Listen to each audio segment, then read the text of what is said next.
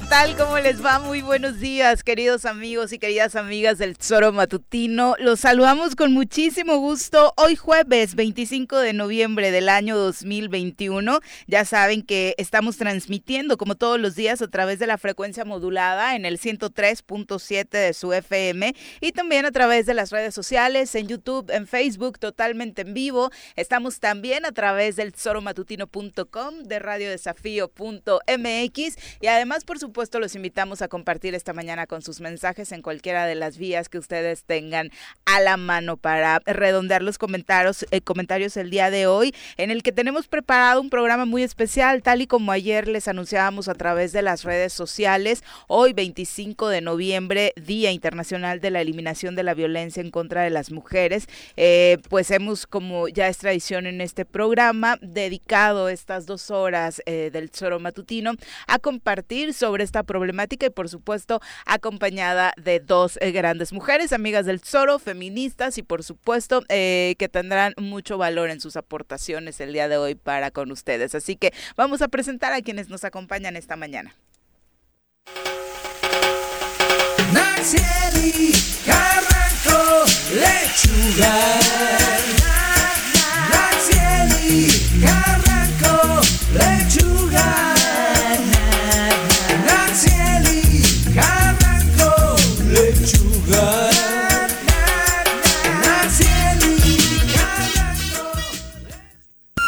Llega la secuela que hará sudar a más de uno. Islón Preciado. La película más esperada del año. La chica que se une a la Liga de la Justicia solamente aquí, en el Choro Matutino.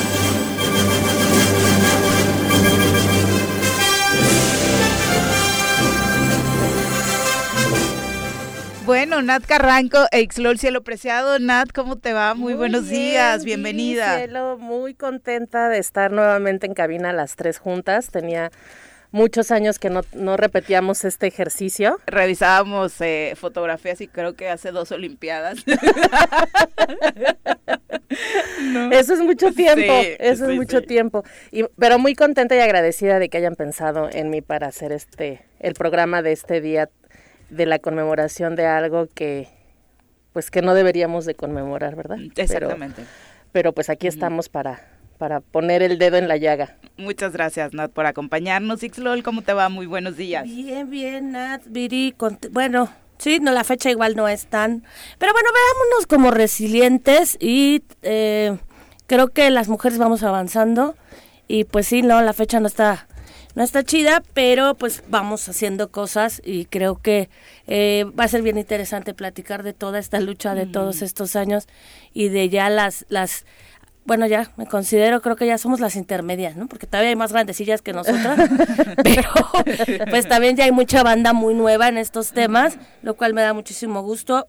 Pero bueno, acá andamos. Yo ya venía en el, en el, este, con mi lista feminista, venía muy En mood, Eh, claro, ah, sí, muy así. ya en el Ahorita auto se las la- paso. las rolas. Ahorita se Ajá. las paso para Perfecto, que por ahí las vamos favor. compartiendo. Y este, sí, yo ya venía muy en, ahorita no se me atraviesen porque tomo venganza por llevo. todas, obvio.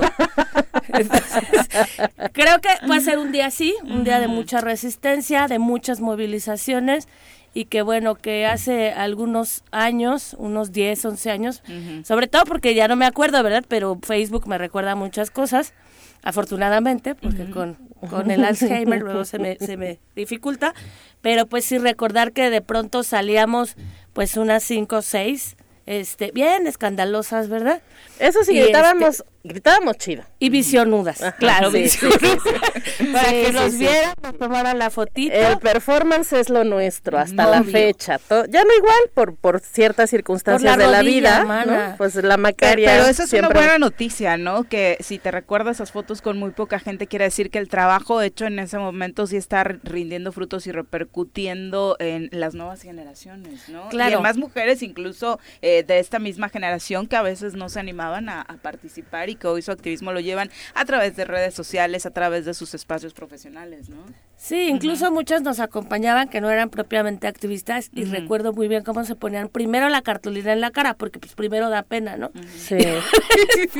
bueno, quienes, a, a quienes no, nunca nos... Claro, que no, Pero fueron a las que pues sí les daba cosita. y ya a después se fueron uniendo más y ahora pues inundamos las calles en todo el país prácticamente, en algunos lugares más que en otros. Y pues esto tiene que darnos esperanza. Insisto, sí hay o, o hemos sido víctimas durante muchos años, pero también habemos muchas resilientes que jalamos a otras y bueno, sin mujeres como ustedes, pues creo yo que la lucha sería más solitaria y, y, pues mucho más dura, ¿no? Pero bueno, acá andamos. Así para quienes nos estén escuchando, pues también acá estamos nosotras. Por si necesiten, no están solas, siempre estamos hartas para acompañarnos, ¿no? Que ese es el mensaje más importante que creo queremos enviar con este programa, ¿no? Para muchas de las radioescuchas de, de las mujeres que tal vez estén pasando por un momento en el que no encuentran eh, pues una vía de solución. Ojalá que estos espacios sirvan para pues conocer que sí hay alternativas, que sí hay otros caminos y que por supuesto cualquier situación de violencia que estén viviendo no debe continuar, ¿no? Así es, y creo que uno de los de los de los pasos que también tenemos que dar quienes estamos en la lucha desde diferentes frentes, porque eh, esa, esa, eso es algo que tenemos que dejar siempre en la mesa para que no se olvide que la lucha contra la violencia hacia las mujeres es una, es una lucha que se da desde diferentes espacios, en donde las mujeres, especialmente feministas, estamos buscando que las, las realidades cambien para todas, ¿no? O sea, no solamente pensamos en algunas o en algún sector, sino que todas las mujeres, eh, ya sea como ahora lo dicen, ¿no? Las mujeres cis, las mujeres eh, trans, las mujeres, eh, todas, todas, todas,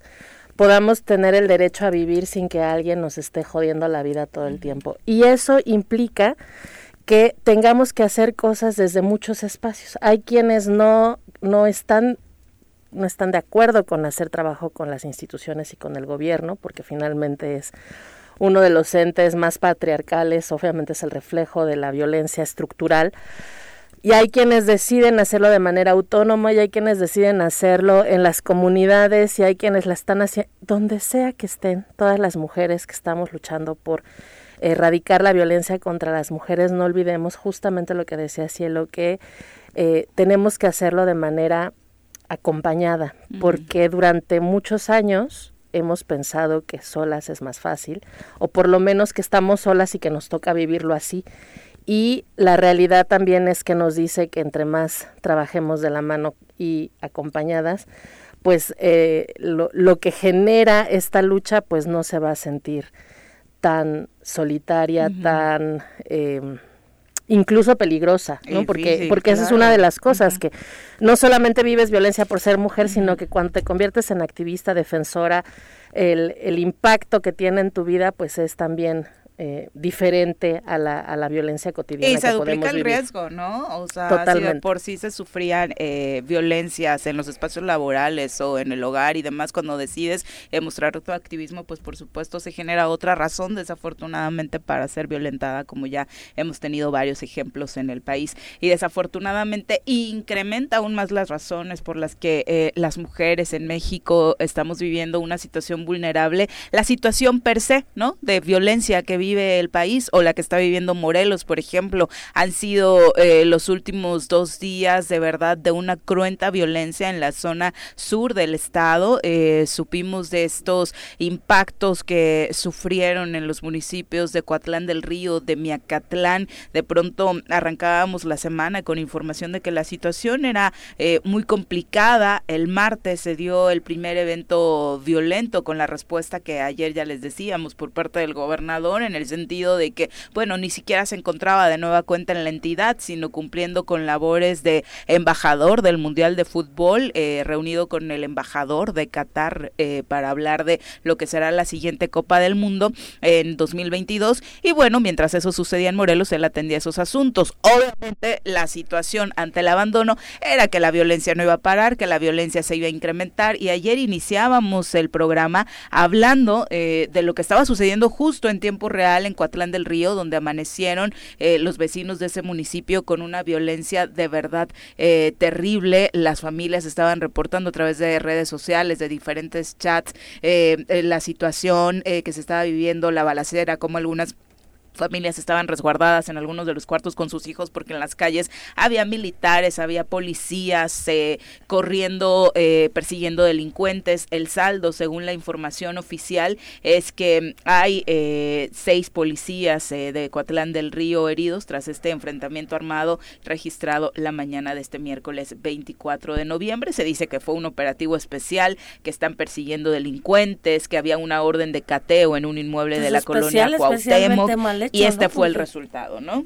Bueno, pregunta, ¿de verdad si es embajador de fútbol lo estás tú inventando? O sea, si hay un No, cargo así que se pues, llama... No, no hay un cargo como tal, pero hay Ah, tres. no, digo, Por ejemplo, eh, pero dije, a lo mejor el, el señor pues sí quiso asumir esa responsabilidad, como casi no tiene aquí, dije, Hubo, hubo tres quiso, ¿no? deportistas invitados en, eh, con el embajador de Qatar, emblemáticos de los últimos mundiales, eh, Manuel Negrete, que del Mundial del 86, con un golazo y demás. Y Pero Manuel Cuauhtémoc Negrete Blanco. es gobernador, no. No. ¿Es senador, es algo? No, ok, ajá. pudo ir, ¿no? Sí, Ajá, pudo está ir. muy bien que vaya. Lo Sí, sí toman, ha sido funcionario, pero no. No, digo, pero en este momento me imagino que esas personas que fueron, pues qué bueno que vayan, deben ser figuras futbolísticas, pero pues el señor es gobernador y siento, discúlpenme, ya sé que luego se enojan, pero pues tendría que estar aquí, ¿no?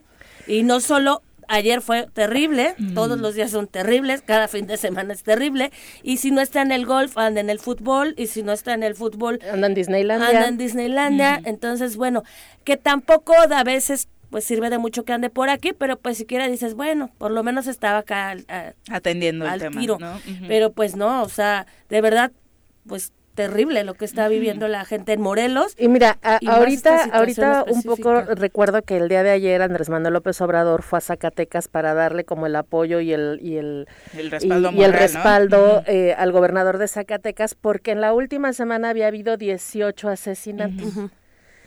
Y yo me pregunto, ¿por qué no está ese respaldo de esa forma, bajo esa circunstancia en el Estado, cuando solamente en estos dos días, en ese específico Evento. caso, evento, están reportando por lo menos a cinco personas, más todas las que se generan o se han generado en estos cuatro o cinco días.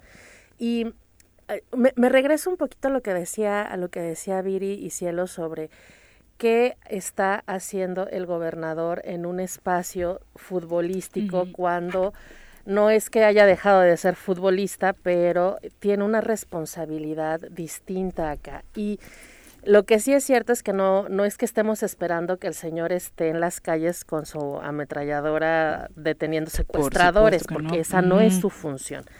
Pero sí es su función estar dirigiendo la política interna junto con el secretario de gobierno y el secretario de seguridad, incluso el fiscal, junto con todas las instituciones que se encargan de la mesa de la paz, por ejemplo. Que de hecho ayer la foto, mientras transcurrió esto en Coatlán del Río, la foto de, de la mesa por- por- de la paz era de Guarneros y de el secretario de gobierno, Pablo Ojeda, sentados Con frente a una computadora, ¿no?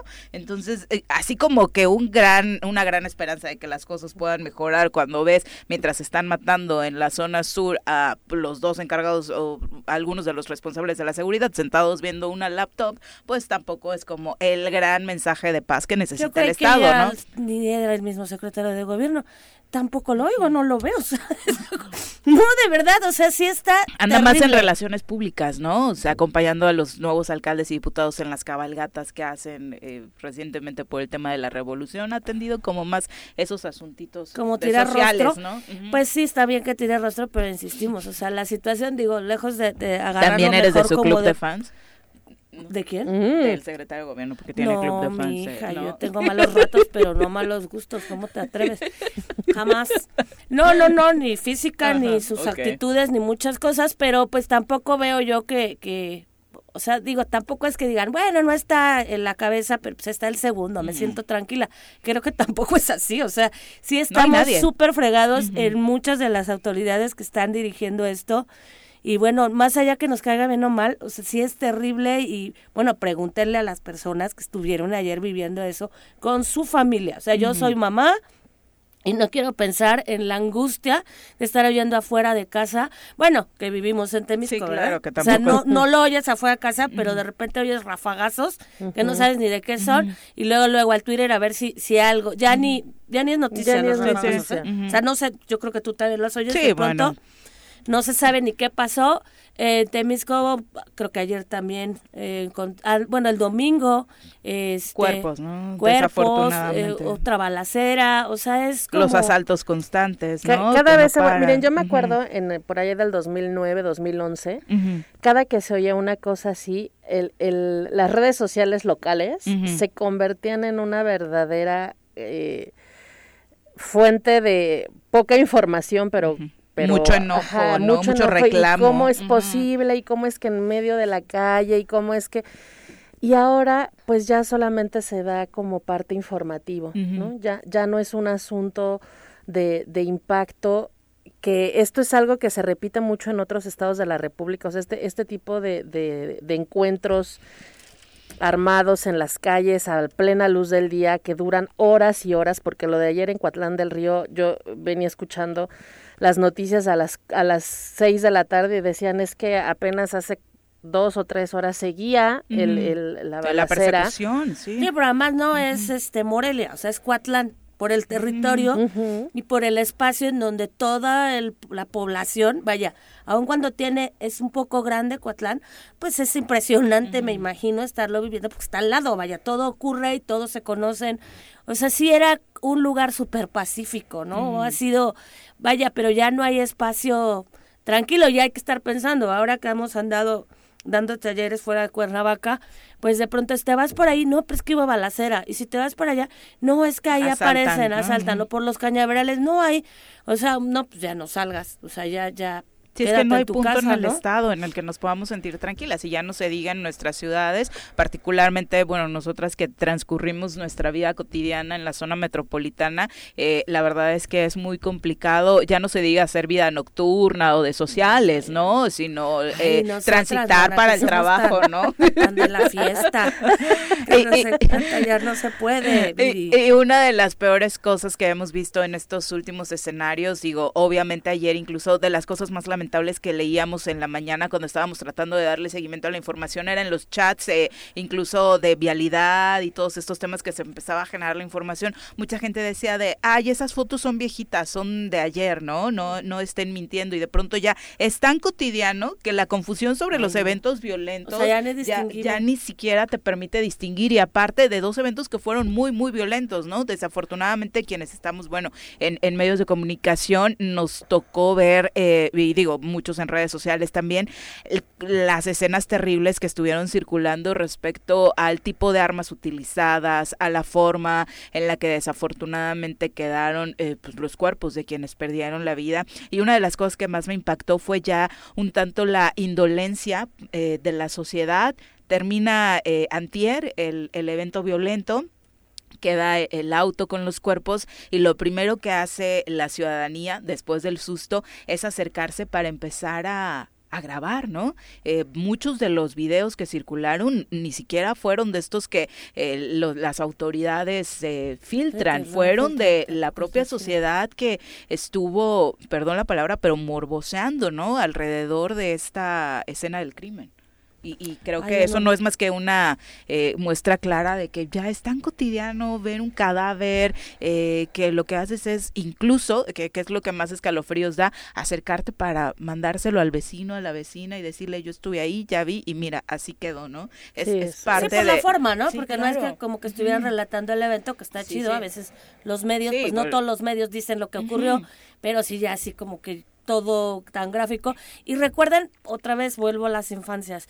O sea, imagínate para un niño o una niña ver un cuerpo, ver sangre, escuchar la balacera, o sea, lo que está haciendo en su desarrollo y lo que está pasando en su mente, y todavía vas como mamá o papá y oral, porque hasta llevan a los morros. Claro. O sea, ver eso, cómo estás grabando esas cosas en, en la infancia y qué va a ocurrir después. Dicen, ay, ¿por qué seremos tan violentos?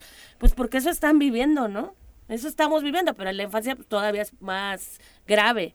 En el desarrollo. ¿no? Y, y la otra parte es eso, ¿no? El tema de las edades en las que desafortunadamente en estos dos eventos queda muy claro la participación de, jóvenes, de menores de edad en, en los grupos delictivos. Eh, se habla de que particularmente este grupo al que se le está dando seguimiento en la zona sur, pues tiene ese seguimiento a gente de este rango de edad para irlo incorporando a sus filas. Eh, estamos hablando de, había gente de 17, 20 años, ¿no? De promedio. Pero nuevamente es el, perdieron ref- la es vida. el reflejo de lo que tenemos como, como, como gobierno eh, en general. Es si no hay oportunidades, si no hay empleo, si los empleos que hay son tan mal pagados, si la explotación es tan alta, si la violación a los derechos humanos es tan grande, si eh, si además, como decían, estás educando a niños, niñas y adolescentes en temas violentos, en donde lo ves común, en donde incluso exacerbas el, el,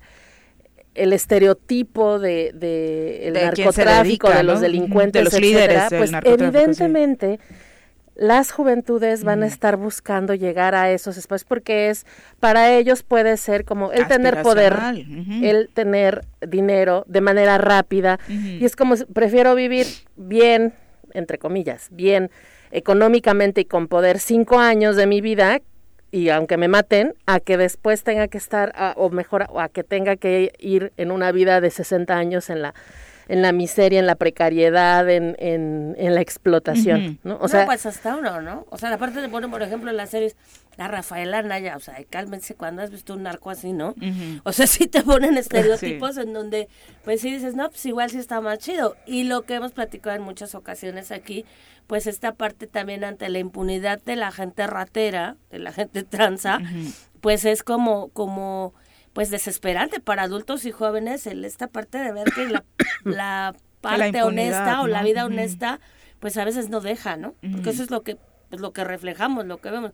Sí está súper triste y hay que, que hacer el cambio. Creo esa parte que tú dices, o sea, papás, mamás, no acerquen a, las, a los niños, niñas a las escenas, no las suban, porque además digo, está mal, pero sí hay muchos jóvenes este pues usando las redes sociales y viendo esta parte que sí- no es ocultar, pero sí es la manera en la que exhibes pues a las víctimas.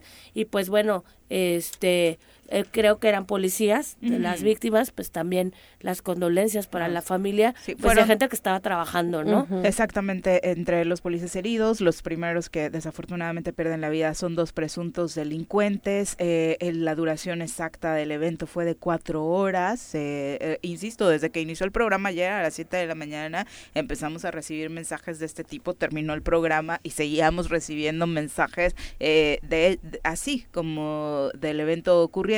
Más tarde, el gobernador del estado, Cuauhtémoc Blanco, habló de este tema y lo hizo para agradecer al gobierno federal el apoyo en este operativo.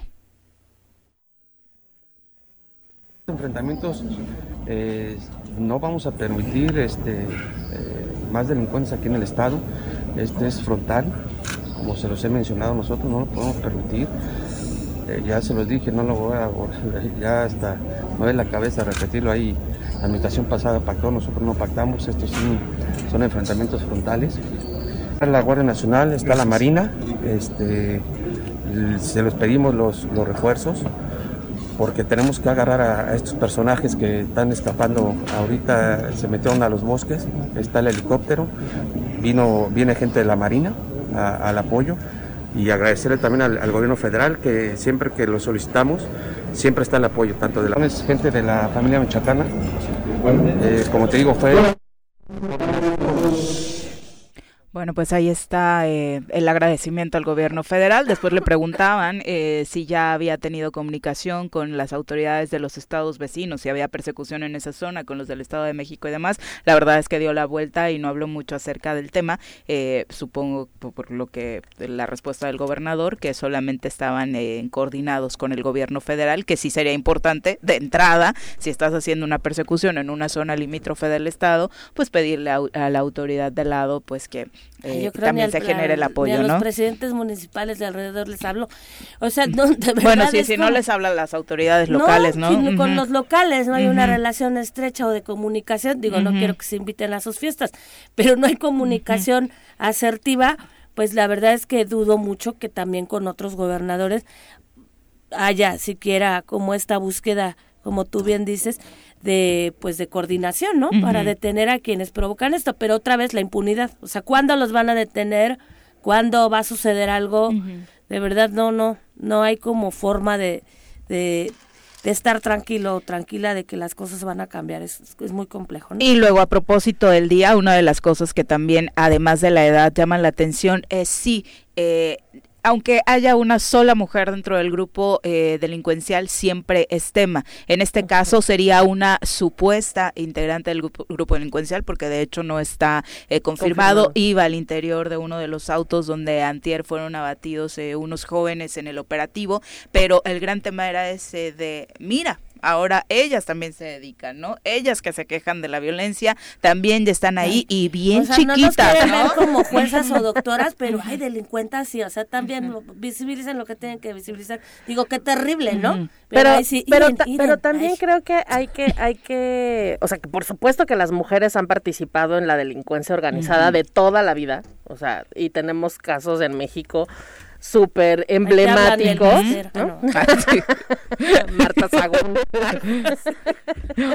Rosario, ¿no? Este, o sea, por supuesto que siempre han participado, que, que sus funciones o su forma de, de identificarlas, pues tiene que ver otra vez con género, pero tampoco podemos pasar de largo que el que si no está confirmado que realmente hayan participado, las mujeres en esos espacios no necesariamente son personas involucradas en los actos delincuenciales, Claro. sino hay muchas mujeres que se encuentran en esos espacios por trata de personas, por eh, pues son las parejas de, de, de la, de, De los integrantes de de los los- integrantes de este tipo de grupos que además son carne de cañón para los otros grupos delincuenciales y, y la forma en la que se les trata, se les se les identifica es muy distinta a la que usan o a la que tienen los hombres en estos espacios. O sea, sí es cierto y seguramente eh, ahora eh, podemos pensar que hay más mujeres participando ahí, probablemente sí, pero también es que puede ser más visible. Antes, antes estaban mucho más fuera del foco, pero eh, no perdamos de vista que muchas de ellas también podrían ser víctimas de estas eh, células delincuenciales Claro. en temas específicamente violentos contra ellas que tienen que ver con eh, explotación sexual en- eh, de manera mucho más específica. Y ahí, ojo, morras, porque otra vez venimos a los te- estereotipos. Ahora que, que he trabajado mucho con las, bueno, con las jóvenes, pues que este rollo de ser buchona también ahora se torna como una esperanza o un deseo de ser, ¿no? Y hasta, eh, bueno, me impacta mucho cómo publican sus cirugías y dicen que se las pagó, pues dan a entender pues un narco, o sea, eso no es real, la vida de una mujer que comparte pues no sé, ni siquiera creo que comparta amor, pero que tiene una relación con una persona que se dedica a la delincuencia, es lejos de ser glamurosa y linda, o sea, ojo para las chavas o las mamás y papás que nos están oyendo, porque se vuelve atractivo, ¿no? Ser pareja de un narco o de alguien que se, que es, pues que supuestamente tiene dinero, ni tienen dinero, manejan mucho efectivo varios, pero Y tampoco es que ¿no? puedan vivir de una manera acaudalada o que puedan ir por muchos lugares y muchas chavitas pues sí se impresionan y aspiran hasta hacen fiestas buchonas y cosas en donde las mujeres pues se comportan así, ¿no? Como porque esa es la buchona, la esposa de o la mujer, una de las mujeres, más bien, de un narcotraficante que me parece un sueño terrible querer ser eso y este y pues Pero volvemos a lo mismo, cielo. Es como estudiar, hacer no, otras cosas, no ¿no? solamente es el ser la, la pareja o la mujer o la de alguien que está en estos círculos, sino lo que te da ser esa mujer y que te da de manera muy intermitente y de manera muy pasajera pues la posibilidad de tener el cuerpo que no tienes porque te lo operas, la posibilidad de tener la ropa, las joyas, la, los accesorios que no tienes, la posibilidad de traer un coche, un guarura, que- en caso de que Pero además ojo, ¿eh? porque generalmente los No, que no. ay, son los no, pero además los aquí, ojo, tacheros. que era que era para donde íbamos y complementando con lo que tú dices, pues ahí también eh, metiéndonos un poco a la psicología que tiene que ver con las personas antisociales y narcisas, que generalmente son quienes se de- dedican a la delincuencia organizada, pues eres un objeto. O sea, no es que se vayan a enamorar de ti. Así como un ratito invirtió en estar contigo y en pagarte lo que tú querías hasta obtener lo que esa persona quería, te va a desechar. y te va a dejar o bueno, en Sí, la historia es que sigue casos, otra, con sigue vida, ¿no? otra, sigue otra. Pero las la- lastiman con ácido, las golpean, les destrozan la vida. A veces, y me tocó vivirlo en la cárcel, pues muchas de ellas se quedan detenidas, ellos se van, ni siquiera les ponen una defensa legal porque no las quieren, no es amor, vaya. O sea, todo el tiempo las utilizaron y ellas se quedan 30, 40 años en la cárcel, mientras los vatos muy felices ya salieron. Entonces ahí, pues otra vez, ¿no? Hay, hay que ver qué es lo que quieres y que es un mundo irreal, o sea, es un mundo en donde no te van a querer y te van a usar. Y bueno, además qué peligro, ¿no? Métete por con alguien así, pues qué consecuencias puedes tener también para ti, ¿no? Mira, ahorita no me acuerdo cómo se llama, eh, es como una película raro, documental. Es una constante en nuestra relación de amistad. Pero hay, hay una, no me acuerdo si es documental o es película de una Miss en, en el norte del país que Ah, Miss Miss Bala, Bala. Miss, Bala. Ajá. Es una muy buena ejemplificación de lo que significa primero tener la gracia de un señor de estos, Llamar su atención. ¿no? llamar su atención y en lo que puede terminar y en lo que generalmente termina este tema. Eh, aspirar a ser, eh, a ganar concursos de belleza, aspirar a tener cuerpo, un cuerpo espectacular que, que nos ha enseñado el Lo que la sociedad dice que No, es y un a cuerpo través de otra persona, ¿no? porque pues, se quieren aspirar, pero pues de otras formas, ¿no? O sea, bajo Y no, y no cuest- o sea, bueno, en mi caso yo no, no, o sea, no, el, el tema no es si te quieres operar o no te quieres operar, cada, cada quien tiene su cuerpo y cada quien decide qué quiere hacer con él.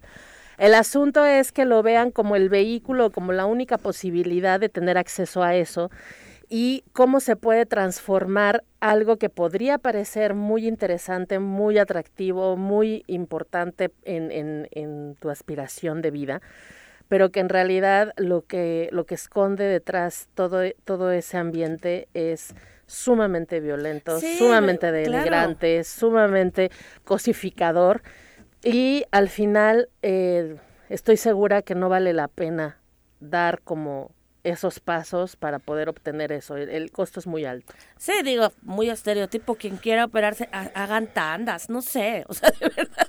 O sea, si es mucho tu claro. deseo de hacer, pues busquen la manera opciones. por sí mismas, que nadie después les venga a cobrar esas cosas que te dieron, porque hablemos de los machitos. otra cosa, no, los ¿no? machitos, bueno, no hemos visto twitters hasta de, de vatos miserables que porque le invitó un café. Ah, y de- sí, o sea, Y después me dijo que no y yo le invité, invité O las chavas diciendo es que 40 me, ajá, pesos, ¿no? 40 Sí. pesos del helado que porque no quise salir con él después. O sea, siempre hay gente así muerta de hambre con dinero o sin dinero.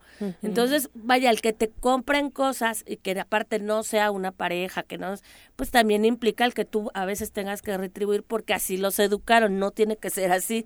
Entonces, pues ahí ojo, ¿no? Ya vio bien, bien mamá, pero la verdad es que sí da, da miedo. Sí, porque desafortunadamente hoy eh, esta historia aspiracional de amor, entre comillados, está inspirada Ah, bueno, en ese tipo de de, cosas, ¿no? Eh, Conocer la- a alguien que se hizo, no voy a decir el nombre, tampoco soy tan kamikaze bebés. que tuvo una pero relación con... no no no o sea era una chavita tendríamos como sea, en la secundaria una chica físicamente muy linda bueno bonita y este pues, sí tendríamos como 14 o 15 años y empezó a andar con uno de los narcos más pues, en ese entonces conocidos pero no porque ella quisiera. O sea, el, el tipo llevaba y llevaba regalos a la familia, a papá y mamá que tenían pues un negocio y pues ya después no era si ella quisiera, ¿no? A lo mejor ella primero pues, se emocionaba, ves cosas que te regalan, ya después no es si ella deseaba o no, o sea, era ya y pues ahí se tuvo que quedar, ya después lo mataron, pero ella sigue también en unas situaciones pues entre pobreza, abandono y corriendo de la ley,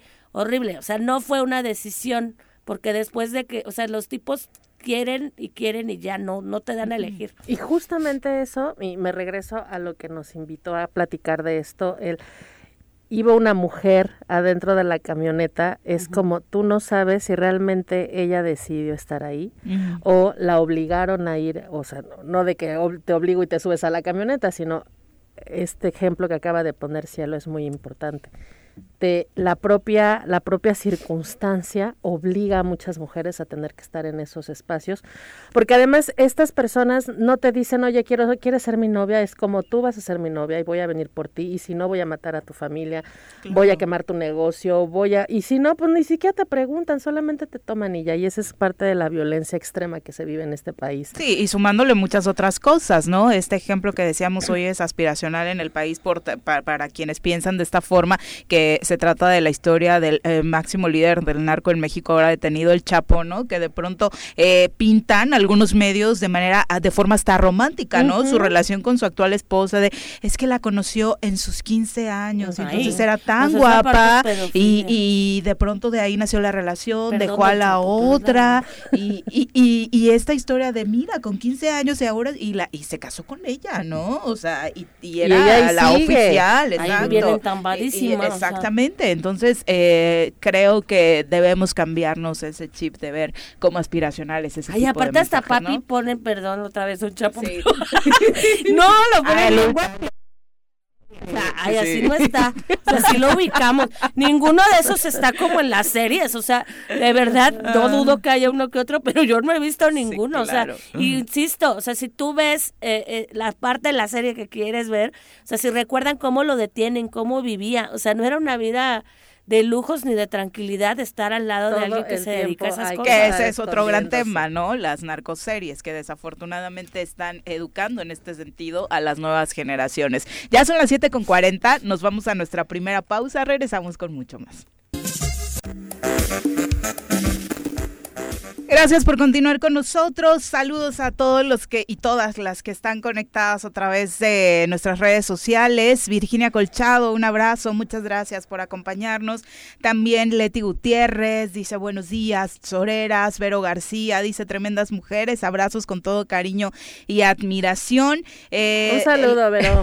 Ay, ya, pero por favor, ya sabemos que te mueve en este momento para decirnos esas cosas. No es cierto, no es cierto, besos. Vero. Arnaldo Profe, dice, eh, bueno, felicidades al Choro por ser parte de un equipo donde hay apertura en defensa, difusión, pero sobre todo empatía por los derechos humanos de las mujeres, sobre todo en este día de la no violencia en su contra. Muchas gracias, profe. Eh, Paco Carzu dice, un abrazo a todas, qué buen trío esta mañana, un abrazo desde la zona cañera y especialmente mi reconocimiento y agradecimiento para Nat, saludos desde Jojutla de Paco Carmona, Eh, un abrazo. Ay, querido Paco, te mando un abrazo con todo mi cariño a ti y a toda tu familia. Indira de la Rosa dice, no es por presumir, pero hace unos días también no hubo balacera en mi pueblo en Jutepec. Y lo que me parece más curioso es que nadie, entre paréntesis de la prensa, eh, ni siquiera los eh, periódicos o medios más violentos o que se dedican a este tipo de coberturas lo comentó. Se ha vuelto tan cotidiano o de pronto rebasa, ¿no? Eh, hubo eventos como más fuertes y ya no se alcanza a comentar este tipo de episodios que antes eran la gran nota y generaban eh, susto o, o el impacto o se llevaban la portada, ¿no? La verdad es que pues, ya una balacera en una calle no no es nota, la nota es eso, la eh, la persecución de cuatro horas en, en otro municipio, ¿no? Eh, Ángel dice, la verdad es que me gustaría que comentaran también sobre la postura del presidente López Obrador, además de el hate, eh, el odio, dice en general a sus opositores, me parece que eh, mucho de este hate es para las mujeres. Eh, dice, pongo de ejemplo el tema de Lili Telles, que solo por estar en su contra se ha pasado eh, insultándola, o para otras comunicadoras que desafortunadamente no están eh, de su parte, ¿no? Ay, el tema de la Sí, creo que no es el mejor Pero, ejemplo, ¿no? este, no, creo que, bueno, el presidente sí se ha caracterizado desde ser, desde que era jefe de gobierno, Así por no tener las posturas, pues, más feministas. Lo que sí ha hecho es dejar o trabajar con otras feministas que han logrado hacer cosas, pero que él tenga una postura ah, aliada o una postura en donde diga sí, las mujeres, los derechos, la verdad es que yo no recuerdo, o sea, por lo menos cuando sucede toda esta parte del derecho a decidir en la Ciudad de México, pues dejaba que las feministas hicieran un poco, yo no sé qué le hacían en, en- o, o que cómo acordaban con él en lo en lo privado para convencerlo de por lo menos no meterse, pero no tiene una postura que yo recuerde que diga así Feminista. súper Pues mira, feminista. en, realidad, ¿no? el, eh, por ejemplo, el tema del derecho a decidir se da, se da con Rosario Robles. Este, después llega, entiendo, López Obrador. Hay un impasse en ese, en ese sexenio en donde no se congela la ley de sociedades de convivencia, no hay avances en el tema de aborto. eh, o sea, no, no hubo eh, avances evidentes en, en temas, pues, donde hay mucha discusión. Llega Marcelo Ebrard y con Marcelo Ebrard se abren un montón de puertas, em- empezando por la despenalización del aborto.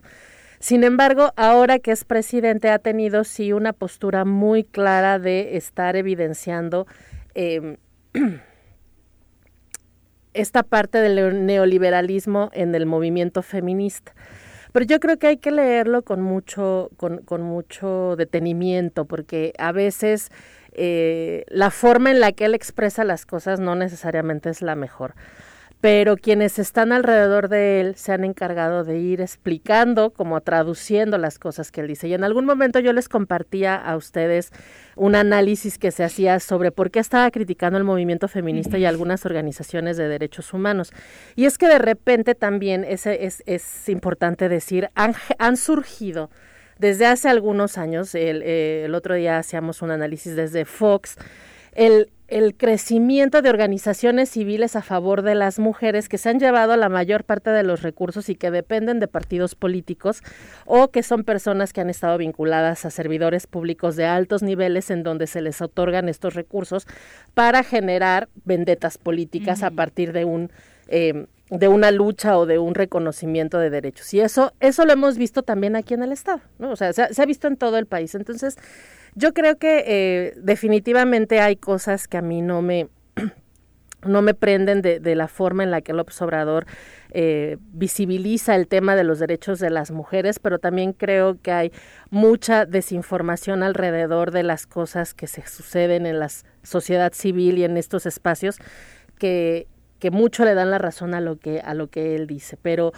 también es cierto lo que, lo que menciona ahorita, ahorita Cielo, es siempre se ha rodeado de mujeres con trayectorias impecables en el tema del feminismo que han hecho que muchas de las cosas transiten cuando no han transitado con otros que sí hablan a favor de los derechos de las mujeres y del feminismo. Y entonces, de repente es que prefiero que un presidente hable o no hable, pero que se haga o no se haga ya en el, en el cotidiano. Y yo la verdad es que sigo prefiriendo que las cosas se, Se hagan. hagan, Y regresando al caso de Lili Telles, yo eh, pues también sí visibilizar, independientemente de que me agrade o no me agrade, pues que a veces también no sé el presidente como tal, no recuerdo algo que haya dicho él, pero sí he leído eh, de las personas que apoyan al presidente insultos terribles. Y creo que no es este adecuado, es contra los derechos de esta persona, de cualquier otra, estemos de acuerdo con ella o no. O sea, se meten con situaciones personales. Sí, la señora tiene un cargo de representación popular, podemos decir que haga bien o no las cosas en ese espacio. Sin embargo, ya meterse con su familia, con su aspecto físico, este con su sexualidad, cómo la vive o no. O sea, sí hay un, un gran un gran trecho porque ¿no? además Sí. también hay, hay hombres horribles que hablan muchas cosas muy poco inteligentes y a esos no les dicen igual, ¿no? Entonces, sí, esa parte de apoyar el hate, como dicen, pues no, no, ni me gusta, trato de no ejercerlo porque además, este, aguántate son llevada las, la gente, ¿no? La gente es llevada, o sea, echa hate y ya a la hora que les contestan como les tienen que contestar, o sea, agarran una funcionaria o funcionario sí. público están, mm, mm, mm, mm, mm, no te voy a decir la palabra, pero están friegue, friegue, friegue, friegue. Ya cuando el funcionario o la con funcionaria les contesta, como debe de ser, este, Lloran. ay, no aguanta nada, ay, me, me bloqueó. Ay, es se, se está fastidiando, pública, ¿qué quieres que haga? Que te aplauda, te traiga mariachi, te haga un mole, o que te haga un corrido. No, estás fastidiando. Porque incluso, bueno, a mí me pasa, no soy ni siquiera funcionaria pública en este momento, y así viene exigencias, así de, ¿y cuándo van a salir las feministas? Pues sal tú, yo como, ¿por qué voy a salir? O sea, así como que casi, casi me quieren descontar el día porque no hice una manifestación. No es mi obligación, manitos y manitas, de verdad, esta parte del activismo la hacemos porque queremos, con recursos propios, con sudor propio, pero además, a veces pero de- además de la nos exigen lo que no le exigen a otros. ¿no? Claro. O sea, nos exigen que salgamos a hacer manifestaciones cuando matan a una mujer, pero si a quien matan es a otra persona de otro tipo de, particularidad, de identidad, de- pues no, no hay ningún problema. Exigen cosas a las mujeres de manera tan diferenciada que nuevamente se pone en la mesa justamente desde ese tipo de manifestaciones la desigualdad, la discriminación, el sexismo, la No, y misoginia y el, patriarcado. post-it este de Facebook, ¿no? De somos feministas, no los Avengers. Así o es. sea, cálmate, pero pasa cualquier cosa y las feministas, o sea, y ahora ni nos pelaban. Ahora ya para que todos nos quieren. Ah, O pero sea, si salimos O bueno, que me den varo y y, yo salgo. entonces, digo, que me den ah. varo para mis gastos. Tampoco ya sé No. que ni tienen muchos, ¿no? O sea, se ve que no, que no andan cargando acá billete para, para aportar a la causa. Ninguno. Pero de verdad, o sea, ¿cuántas veces desde los espacios en los que estuviste como activista, pagamos nosotras gasolina, estacionamiento, desayuno, sube y baja? O sea, y ni quién te arrimara una agüita, ¿no? Hasta multas para sacar. a No, los que no, al no, o sea, miles de cosas, insisto, eh, a lo mejor hasta la familia preocupada de "Eh, cielo, ya no vayas, cielo, no te metas con ese tipo porque te puede pasar algo. O sea, miles de cosas y nadie se les importaba, o sea, les valía un montón de gorro, pero ahora sí muy exigencias, Nel, exíjanse solos o solas y si les importa mucho la causa feminista, ahí está el Zócalo, es libre. Y yo hasta, eh, es más, yo sí les invito un agua. hasta una torta de Eh, jamón. y lo más que- desafortunado podría decir es que incluso a veces viene de propios compañeros de medios de comunicación, ¿no? Eh, que no sé, particularmente en Morelos lo he visto como una constante de hay violencia en contra de las mujeres o hay un episodio que llama mucho la atención y, y creo que antes que exigirle a la autoridad, al gobernador, al comisionado estatal es de ¿y las feministas dónde están? No, Sí, pero, dos, pero, tres, pero yo me, ¿no? pero yo me sí, regreso sí. a la parte en donde es, ok, salen, rayan, queman, mentan madres, hacen muchas cosas y, ay, no las paredes, ay, no las rocas, No, ¿para, ay. qué me, ¿Para qué me incitan si después no les va a aparecer? Y bueno, aparte de esto, yo he leído, no, la verdad es que muchos medios de comunicación creo que han apoyado esta causa y parte del éxito que tenemos ahora para utilizar o que se utilice de manera cotidiana el lenguaje que empieza con el feminismo, sí. muchas de las causas viene de los medios de comunicación como el Choro y otros y otras que nos han apoyado y que siempre han estado y decíamos, cuando éramos cinco o seis hasta nos tomaban la foto chida para que nos viéramos un montón. Así es. O sea, sí hay gente chida, pero también hay pues muchas personas pues que, que como les cae, o les caigo yo mal, o les cae mal una feminista, pues arremeten contra todas. Y bueno, a los hombres yo les digo, ni se metan, la verdad es que no tienen que opinar en temas donde estamos hablando las mujeres de nuestros derechos. Y a las mujeres que siguen defendiendo estas cosas y siguen defendiendo a los machos, espero que un día dejen su alienación y puedan ver la vida de manera diferente. Y seguramente Espero nunca lo necesiten, pero si algún día necesitan de apoyo, acompañamiento o algo, habrá alguna mujer, alguna feminista a su lado. Porque bueno, independiente, además una siempre puede recapacitar, ¿no? Claro, y Espero. eso sería, por supuesto, muy positivo. Vamos a entrevista, ya nos acompaña en cabina la diputada eh, local, Paola Cruz, a quien saludamos con muchísimo gusto en este espacio. Bienvenida, diputada, ¿cómo te va? Muy buenos Hola, ¿qué días. tal? Buenos días, pues un gusto estar aquí con, con ustedes y con este panel tan interesante. Nad, Sol, un gusto saludarlas, ¿no? Y estar reflexionando en este día tan importante para nosotros. Un gusto Justo- atenderte. Y que debería ser para todos. ¿eh? Exactamente, y justo por eso la invitación, diputada, porque una de las principales preocupaciones en el estado de Morelos es eh, sí, sí hay en la legislatura este ánimo, en la nueva legislatura, este ánimo de avanzar a favor del respeto de los derechos de las mujeres. eh, y ya no solo hablamos de los asuntos que platicábamos la ocasión anterior, que, que están por ahí eh, pendientes, como el tema de la designación de la titular del Instituto de las Mujeres o el derecho a decidir, sino de políticas públicas que de verdad, más allá de la alerta de género, eh, provoquen que disminuya o que se erradique, que sería el ideal, la violencia en contra de este sector de la población. Fíjate que algo curioso es que eh, efectivamente esta legislatura casi cada sesión que tenemos hay alguna propuesta en materia de eh, eliminación, erradicación o atención sobre la violencia en las mujeres.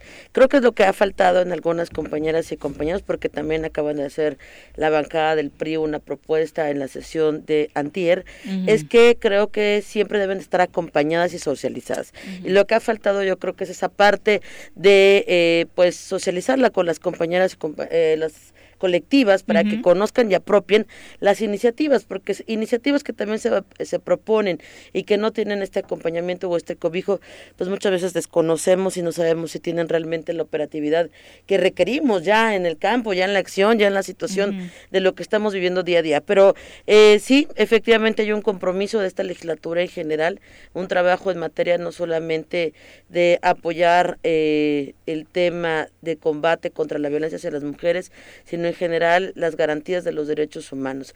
Creo que ahorita ya entramos a otra dinámica, pero esperemos pronto apretar tuercas para regresar al tema eh, primordial porque tenemos temas pendientes. Y digo, ya nos atoramos porque ya empezamos el tema del presupuesto. Y algo para mí que ha sido vital es que si discutimos el presupuesto, pues también lo hagamos con perspectiva de género. Así es. Porque yo siempre digo que podemos estar diciendo todos, sí, hay que estar en contra de la violencia, hay que hacer acciones, pero pues este sin recurso es discurso. Entonces yo creo que ahí sí falta también que en todas estas entrevistas que ha hecho el legislativo, las y los compañeros que han estado ahí muy pendientes de todas las áreas, ¿no? Que ha ido el de educación, que ha ido el de salud, que ha ido el fiscal, el de derechos humanos. Bueno, en todo esto, cómo estamos transversalizando también la cuestión del presupuesto y que realmente dónde estamos poniendo la parte fina, si realmente queremos atender y erradicar las violencias, pues que estamos haciendo desde diferentes áreas para abonar efectivamente a este, a este tema. Ahí es donde, bueno, si lo quiero decir, yo si estoy viendo ese tema, si estoy haciendo el análisis, a veces no se puede todo y necesitamos también generar pues una sinergia de todas y todos los legislativos para poder generar e impulsar ese presupuesto, porque también es la primera vez que se, creo que se hace con esa perspectiva y pues hay muchos que dicen, ¿eh?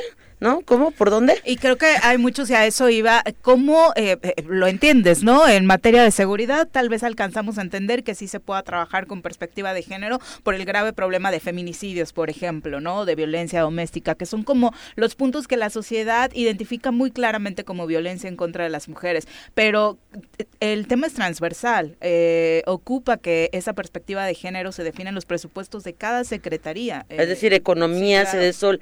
Yo le hacía una crítica hace este pues un tiempo precisamente a la Secretaría de Gobierno. Decía, bueno, ¿y qué están haciendo en el tema de esa transversalización en CEDESO, por ejemplo? ¿Cómo están estos proyectos abonando, por ejemplo, a los ocho municipios que tienen alerta, estos programas, ¿no? ¿Cómo es que realmente apoyamos? Porque a lo mejor se pueden ver las acciones en la atención y yo creo que la mayor parte del presupuesto que no es mucho, se ha ido en el tema de la atención, pero no nos hemos enfocado en el tema de la prevención, y ahí es donde está el meollo del asunto, ¿no? Que no queremos que se sigan este, repitiendo este tipo de acciones contra las mujeres. Estamos construyendo ciudades con perspectiva de género, ciudades seguras para las mujeres, donde está también esta visión de obras públicas, Eso. de generar ciudades, ¿no? Desde el Ejecutivo, y también estas recomendaciones que yo les decía a los gobiernos municipales, a veces llegan las recomendaciones a, a los ayuntamientos pensando en que los ayuntamientos tienen perspectiva de género. Y entonces, pues tenemos que ser muchísimo más específicos en estas recomendaciones, porque hacemos el listado y nada más les ponemos check, ¿no? A lo que van avanzando, pero realmente no estamos avanzando porque no hay una visión este mucho más específica, integral, transversal, con presupuesto. Además, les pedimos a los municipios, ah, sí, atiende el tema de servicios públicos, pero además atiende el tema de la alerta, pero además atiende esto. Todo eso se puede y se puede hacer con perspectiva de género, pero yo sí creo que tiene que haber recomendaciones mucho más es- específicas y en esta cuestión del presupuesto tenemos que avanzar en el tema de la prevención y en la prevención hay mucho trabajo también que hacer en la capacitación. No, pero bueno, además contigo es un gusto, Paula, porque ya estás sensibilizada. O sea, ya utilizas los términos adecuadamente. O sea, no sufro. De verdad, de pronto tienes o tenemos legisladores que les escuchas y dices, no, pues cómo vas a capa- pedir capacitación a alguien más si tú ni idea tienes, ni de la perspectiva, ni de la igualdad, ni de derechos humanos. O sea, hay representantes. Ayer estuve en una reunión con las niñas y Jessica Ortega, como tú. O sea, que aunque son de distintas fuerzas, para resaltar esto, ya tienen sensibilidad en estos temas y ya llegan con una claridad también para empujarlos. Pero sí tenemos de pronto unas propuestas que una bueno, como tú bien dices, ni socializan, que yo digo, bueno, porque además las anuncian, no, vamos a hacer algo respecto a las mujeres. Y ya luego las anuncian, pero pues no, no nos enteramos las demás de qué iban a hacer, cómo iban a hacer. Y siento, con todo respeto a los y las legisladoras, que empiezan a caer en proponer por proponer y no se trata tampoco de eso. O sea, sí se trata como de pensar muy bien lo que están haciendo. Creo que tú vas por buen camino, no porque estés tú, también te lo diría con toda confianza si viera que no lo estás haciendo bien, pero también centrar las fuerzas, como tú bien lo indicas, en una sola dirección, Ruta.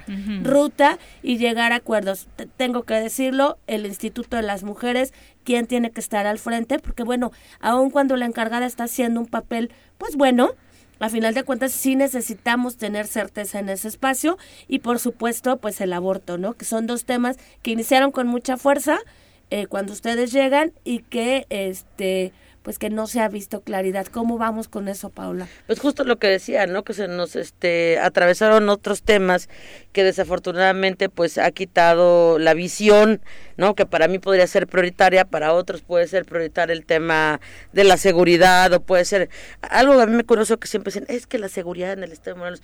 Y yo les digo, ¿de qué enfoque de seguridad estamos hablando? Porque sí, efectivamente la, la inseguridad contra las mujeres está cañona, ¿no? Y de repente nada más focalizamos en el de dispararon en tal lado, oye, pero en tal lado nos están matando y en tal lado este 10 mujeres fueron hicieron llamada de auxilio.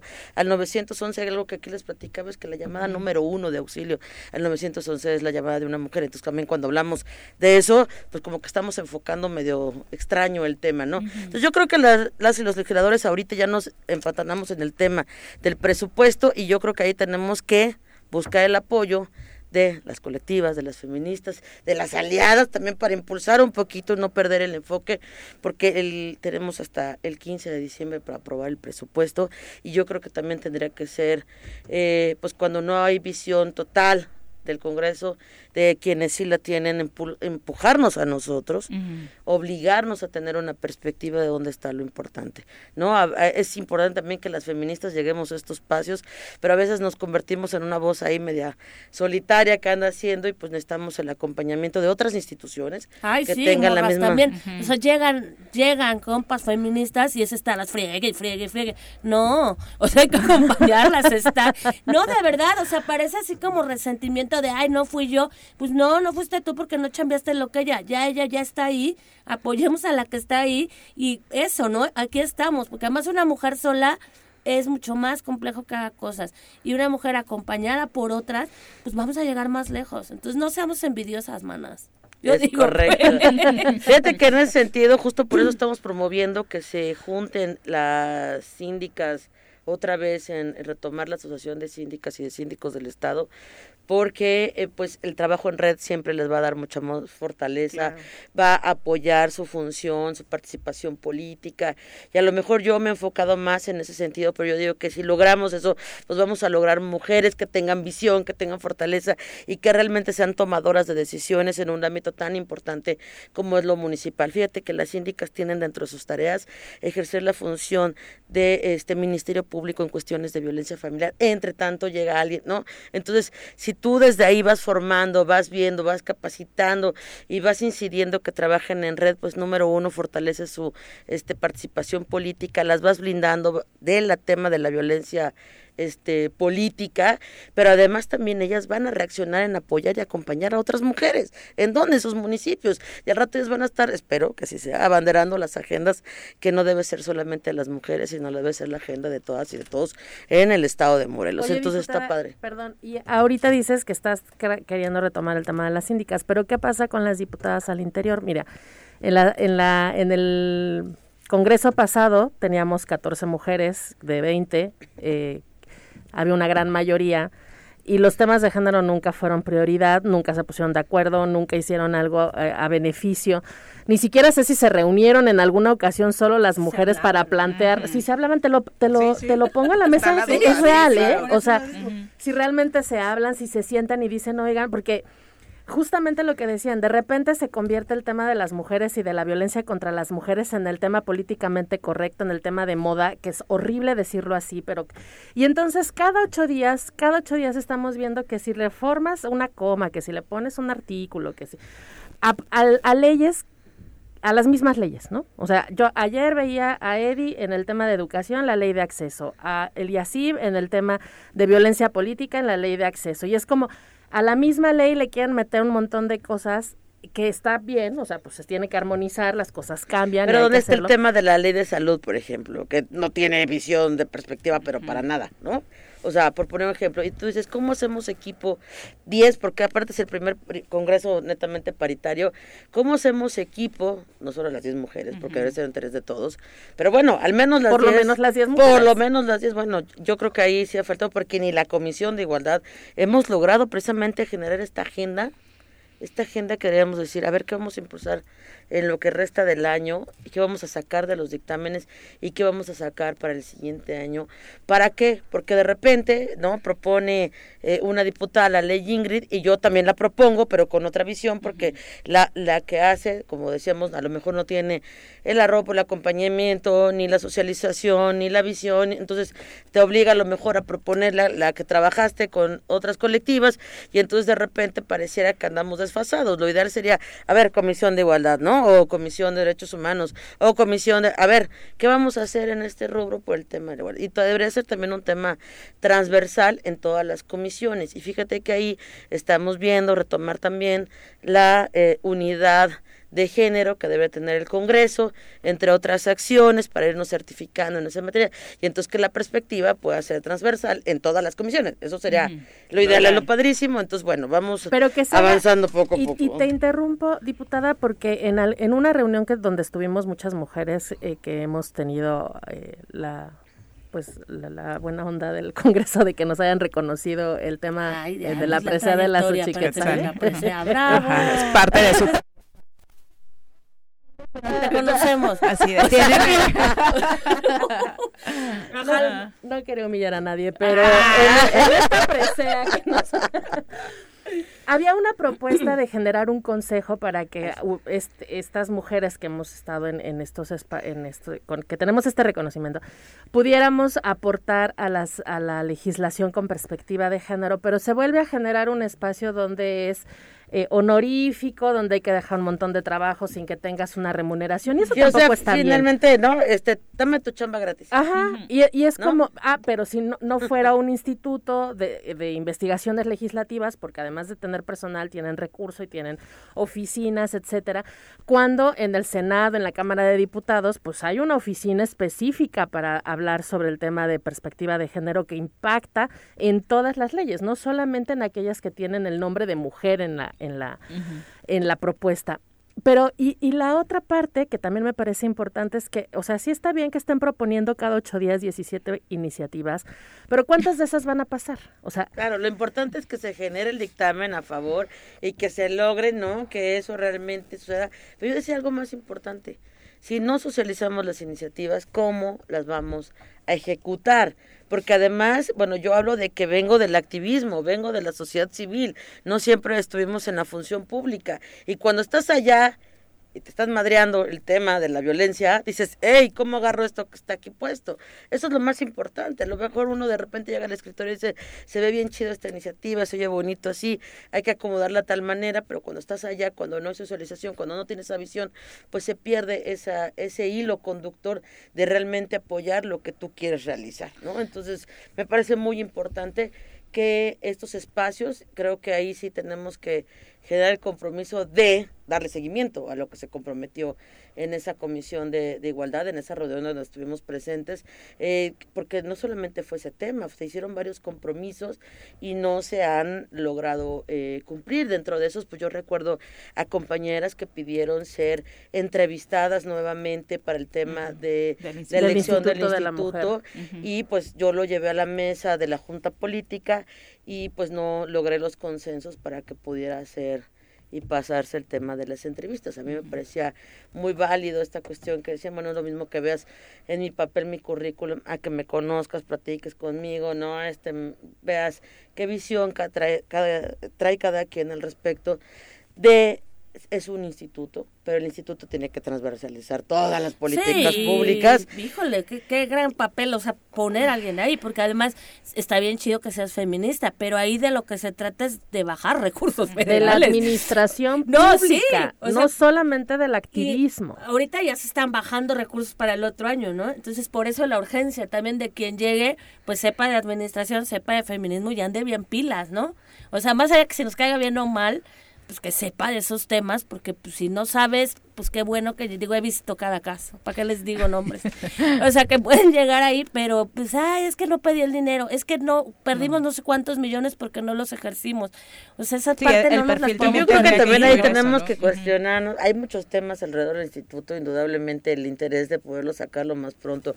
Que la semana pasada tocamos este tema, pero les digo, el tema del presupuesto ya nos vino aquí a poner un asunto también sí, de sí, un tiempo perentorio, pero me parece urgente porque además también la que esté a cargo va a ver el tema de los presupuestos, como bien tú dices, tanto de lo federal, de lo estatal, y lo que tenga que incidir en otros eh, eh, secretarías con la cuestión de la perspectiva de género, que es lo que aspiramos, que se haga es otra cosa, ¿no? Pero creemos y pensamos que realmente se puede realizar de esta manera y pues creo que sí eh, tenemos que retomar esos compromisos, como bien lo decías, Nat, de qué quedó pendiente y como legisladoras que estuvimos ahí, transmitir esa información a las otras compañeras y compañeros, tanto de la Junta, los que están en la mesa directiva, para retomar y sacar lo más pronto posible estos pendientes y no se vuelva el siguiente año. Ah, ya esta legislatura no nombró la. Entonces no es un tema importante, ¿no? Que se E- volvió ese lo mensaje importante, daría. ¿no? Ese mensaje daría y pues y, indudablemente. y retomaría, diputada, el tema del diálogo, del diálogo con las colectivas, del diálogo con la academia, del diálogo con otras servidoras y servido- servidoras públicas, con funcionarias, para que se pueda... eh, Ahorita me regreso como hace algunos años con el Parlamento de Mujeres, que justamente era eso, era un diálogo entre las mujeres que nos encontrábamos en diferentes espacios, medios de comunicación, instituciones, academia, sociedad civil, congreso, etcétera, para hacer propuestas que fueran siendo, Sí. que- para que fueran una propuesta de todas, ¿no? Y entonces la agenda de la Comisión de Equidad de Género, la agenda del Congreso del Estado en materia de equidad de género, igualdad de género, mujeres, la generábamos en un espacio abierto de diálogo. No era una agenda que se creaba solamente entre las y los diputados, sino que se creaba de Sí, pero al también revés, hay que checar ¿no? ahora los parlamentos. Ahí te encargo, te tengo tarea, diputada. No, porque se volvieron así de, ay, como, ¿cómo se diría esto? ¿Cómo se llama esto? Pues un Mítines evento- políticos. Un evento protocolario no. nada más, en el Ajá, y diálogo. de ¿no? masas. Fíjate que ahí hace que dos meses tuve la oportunidad de estar ser invitada por Indira Sandoval. Por cierto, va a estar en Cuautla el día de mañana dándonos un, un taller, conferencia, ponencia ahí en Cuautla con las mujeres de Ladies Power. 100 mujeres vamos a estar reunidas con, con Indira. Y pues a mí me sorprendía perfecta eh, esta situación de cómo logras generar las sinergias precisamente de todas o muchas colectivas y empezaron la discusión del presupuesto de egresos, ¿no? ¿Cómo le hacían con el tema de ponerse primero de acuerdo? Porque yo sé que es complicadísimo, ¿no?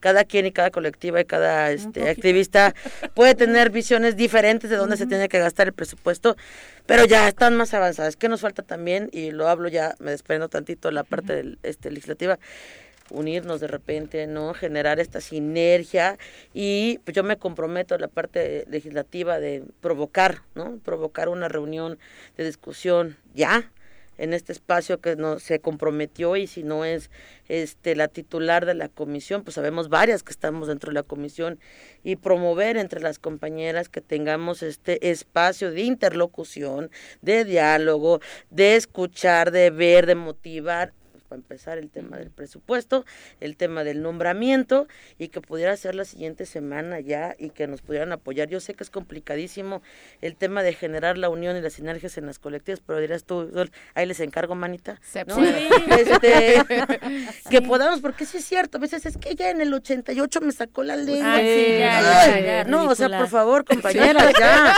O Sí, sea, tenemos también, yo que... ya, ridícula, me digo a mí misma también, ¿no? O sea, Ya hay que superar ese tema y tenemos que unirnos y tenemos tenemos que generar una agenda porque además tienen que también utilizar las instituciones y tienen que utilizar el poder legislativo, el poder está ahí, pero de quiénes, de todas y todos decimos la casa del pueblo, pues el pueblo que lo use, el pueblo que lo agarre, el pueblo que lo utilice. Si también no empoderamos a las compañeras, a los compañeros a que usen En este foro, pues van a dejar que hagan y deshagan todos ahí, ¿no? Y antes de que te me vayas, porque ya vi que viene lo de corte, hablando de presupuestos, ¿tienes claro tú eh, en qué se usó todos los millones de pesos que mandaron para la alerta de género a la Secretaría de Gobierno y de Seguridad Pública? Porque fueron muchos, muchos millones. Entonces sí, sí me gustaría como en tu Fíjate papel que de hoy- hoy legisladora me invitaron precisamente por analizar, estar, ¿no? Porque- por estar este haciendo este tipo de preguntas. Me invitaron hoy cordialmente a la reunión de Cepase, ¿no? Entonces es hoy a las 12 del día. ¿A poco? Y me dijeron pues como que ve a conocer y entonces ahí ¿no? te Así, prometo ah, llevar no estoy enterada. este, no estoy enterada de esa reunión. de llevar este pues la inquietud porque como eso esa visión necesitamos saber para ver dónde está el tema del presupuesto dónde fue ejercido si ya fue aquí y no viste resultados pues entonces qué, ¿Qué le falta? hicieron, no? o por dónde opera no entonces ¿Quién los Sí, asesoró? ¿Quiénes porque son no las se nota, por no, supuesto, que haya tenido ahí? efectividad. Pues no. Diputada, muchísimas gracias por No, acompañarnos. muchas gracias, seguimos pendientes y bueno, comentarles, como les decía, mañana tenemos en Cuautla a Indira Sandoval, vamos a tener un taller, de este, conferencia, ponencia eh, sobre la autonomía de las mujeres con visión de los de- con visión de derechos humanos y pues vamos a estar con el grupo Ladies Power. Ladies Power es un grupo de mujeres que vende a través de las redes sociales, de Facebook, y es el número uno a nivel Latinoamérica. No, y qué bueno que se preparen en estos temas, ¿no? Entonces, pues va a estar ahí y pues seguimos en estas eh, acciones y en el activismo de 16 días. Muchas Gracias. gracias. Gracias, Muy buenos días. Nos vamos a una pausa, regresamos con más. 8 con 27 de la mañana. Muchísimas gracias por continuar con nosotros. Un abrazo a todos los que siguen conectados. Eh, Moboman también, uno de los eh, radioescuchas tradicionales de este programa. Muy contento porque tenemos hoy en cabina, a- además de eh, dos activistas muy importantes en el estado de Morelos, pues por supuesto, dos colaboradoras de hace un buen rato en este programa. Entonces, eh, varios de los radioescuchas eh, desde el inicio de este programa, pues están muy contentos con la participación de hoy. Pero vamos a saludar ahora aquí en cabina, por primera vez en cabina, hemos platicado en muchas ocasiones con ella a través de la línea telefónica, a la magistrada presidenta del Tribunal Estatal Electoral, Marta Mejía, a quien nos da muchísimo gusto recibir en este espacio. Bienvenida, magistrada. Muchas gracias, gracias por la invitación. ¿Se, se puede acercar un poquito? más? Gracias por la invitación, buenos días. Eh, Buenos días, magistrada. Primera vez que estoy este, Sí. presencialmente con ustedes, estoy así algo nerviosa, pero aquí estoy. Qué gusto, y no, está en un espacio de confianza, por supuesto, y bien recibida. Eh, platicar, eh, particularmente hoy, en el Día Internacional de la Violencia en contra de las Mujeres, desde, desde tu perspectiva magistrada como experta en la materia, eh, ¿qué tanto se ha avanzado en la erra- erradicación de la violencia en contra de las mujeres en materia política? Nos- hemos avanzado mucho. Yo creo que eh, si nos remontamos a del 59 que obtuvimos el voto a- hasta este momento, creo que hay un avance sustancial. Pero a la par de la, de la participación política, eh, creo que hay como una especie de un binomio paridad, eh, a la par que avanzamos en la paridad, en la paridad para tener para tener el acceso de las mujeres a, a todos los cargos públicos al 50% Ujú. eh, en- a la mitad de todo también se da el fenómeno de la de la violencia política si si nos remontamos a 20 años atrás no hablábamos de del concepto de violencia política Sí, no existía. no existía, no existía. Entonces empezamos primero con las con las cuotas de 70 30, este Ujú. 60, 40. 60 40, 50 50, Ujú. este evitamos a, a el con la cuestión de las Juanitas, con, las nuevas reformas y finalmente llegamos hasta este punto en donde ya tenemos que la paridad es un es una es una es un Realidad, derecho sí. constitucional ya ya y, y es obligatorio pues este tanto la postulación como en la integración. Sin embargo, este a la, a la par de que, que eso permite y impulsa la participación política y, y impulsa la paridad, también también este pues digamos contradictoriamente se disparó la violencia política. Claro. ¿Por qué? Porque hay mayor participación política de las mujeres. Entonces es un fenómeno que tenemos que pararlo, tenemos que ver, son, son, son cuestiones también, digamos, pudiéramos decirlos, novedosas, ¿no? Porque ante, ante alta participación política de las mujeres, también aumenta y aumenta también la violencia política. ¿De qué forma el tribunal, desde sus espacios, están generando sanciones para aquellos que están generando violencia política hacia las mujeres? Este, mira, y, tenemos las leyes, tenemos el marco constitucional, tenemos tenemos nuestros este criterios que tiene la sala superior, eh, por, eh, pero desde mi muy este personal punto de vista, eh, a veces en a veces nos llega un caso de violencia política que como que el marco el marco que tenemos el, el, el marco que tenemos no nos da Es para, es insuficiente para poder eh, sancionar y poder resolver de manera más rápida. Por ejemplo los procedimientos especiales sancionadores en materia de violencia política. Yo yo creo que eso tiene que ser parte de una reforma a- tanto a nivel federal porque nos, nos constreñimos a veces al, pues al marco federal y aquí mm, a veces no podemos avanzar digamos tanto y, pero también eh, en, en el marco local tenemos que avanzar, por ejemplo, en, en hacer más rápido el procedimiento especial sancionador, los tiempos y las diligencias que se tienen que hacer para la protección de las mujeres. Eh, tenemos el caso, por ejemplo, de la una, una, una regidora de un municipio que es un proceso, presenta su, su, su, este, su juicio, su juicio ciudadano aquí.